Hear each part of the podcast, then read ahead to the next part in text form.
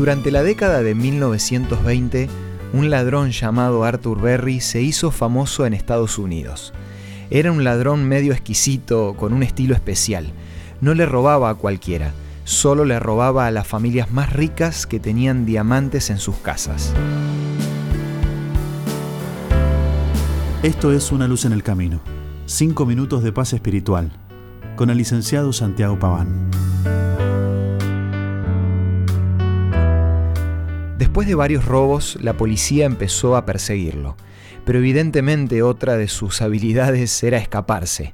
Es más, en una ocasión lo sorprendieron robando y en una oportunidad llegaron a darle tres disparos, haciendo que caiga por una ventana, pero lastimado y todo logró escapar.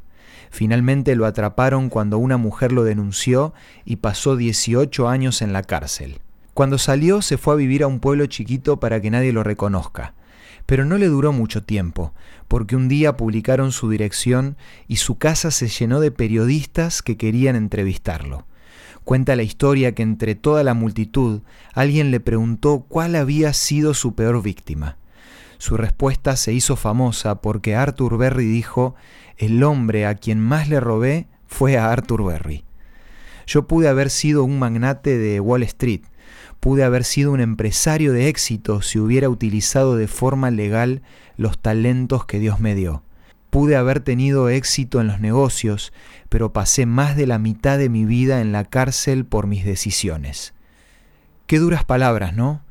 Debe haber sido muy difícil darse cuenta de todas las oportunidades que Dios le dio y mirar para atrás y ver lo que pudo haber sido y no fue. Saber que pudiste haber sido un gran deportista, una gran emprendedora, un gran empresario, un gran deportista, y sin embargo llegar a la conclusión de que no lo lograste por haber perdido el tiempo en tonterías, puede hacerte renunciar de seguir adelante. Pero sin importar la edad que tengas y cuál sea tu pasado, siempre hay una nueva oportunidad. Y nada mejor que esa nueva oportunidad sea aprovechada para avanzar en los planes de Dios. Un ejemplo de esto fue el rey David ese mismo que enfrentó a Goliat cuando era joven, pero que después se convirtió en un asesino y en un traidor, porque mandó a matar a uno de sus mejores hombres para quedarse con su esposa. A pesar de todo esto, Dios le dio una segunda oportunidad. Si solés lamentarte por lo que pudo haber sido, déjame decirte que todavía estás a tiempo de ser lo que Dios quiere que seas. Para el tema de hoy, quiero recomendarte la revista Sentimientos, que podés solicitar de la siguiente manera. Envíanos un WhatsApp al 11 62 26 12 29 o búscanos en Facebook como Una Luz en el Camino. La revista Sentimientos te va a dar más herramientas para seguir los planes de Dios un día a la vez. Esto fue Una Luz en el Camino.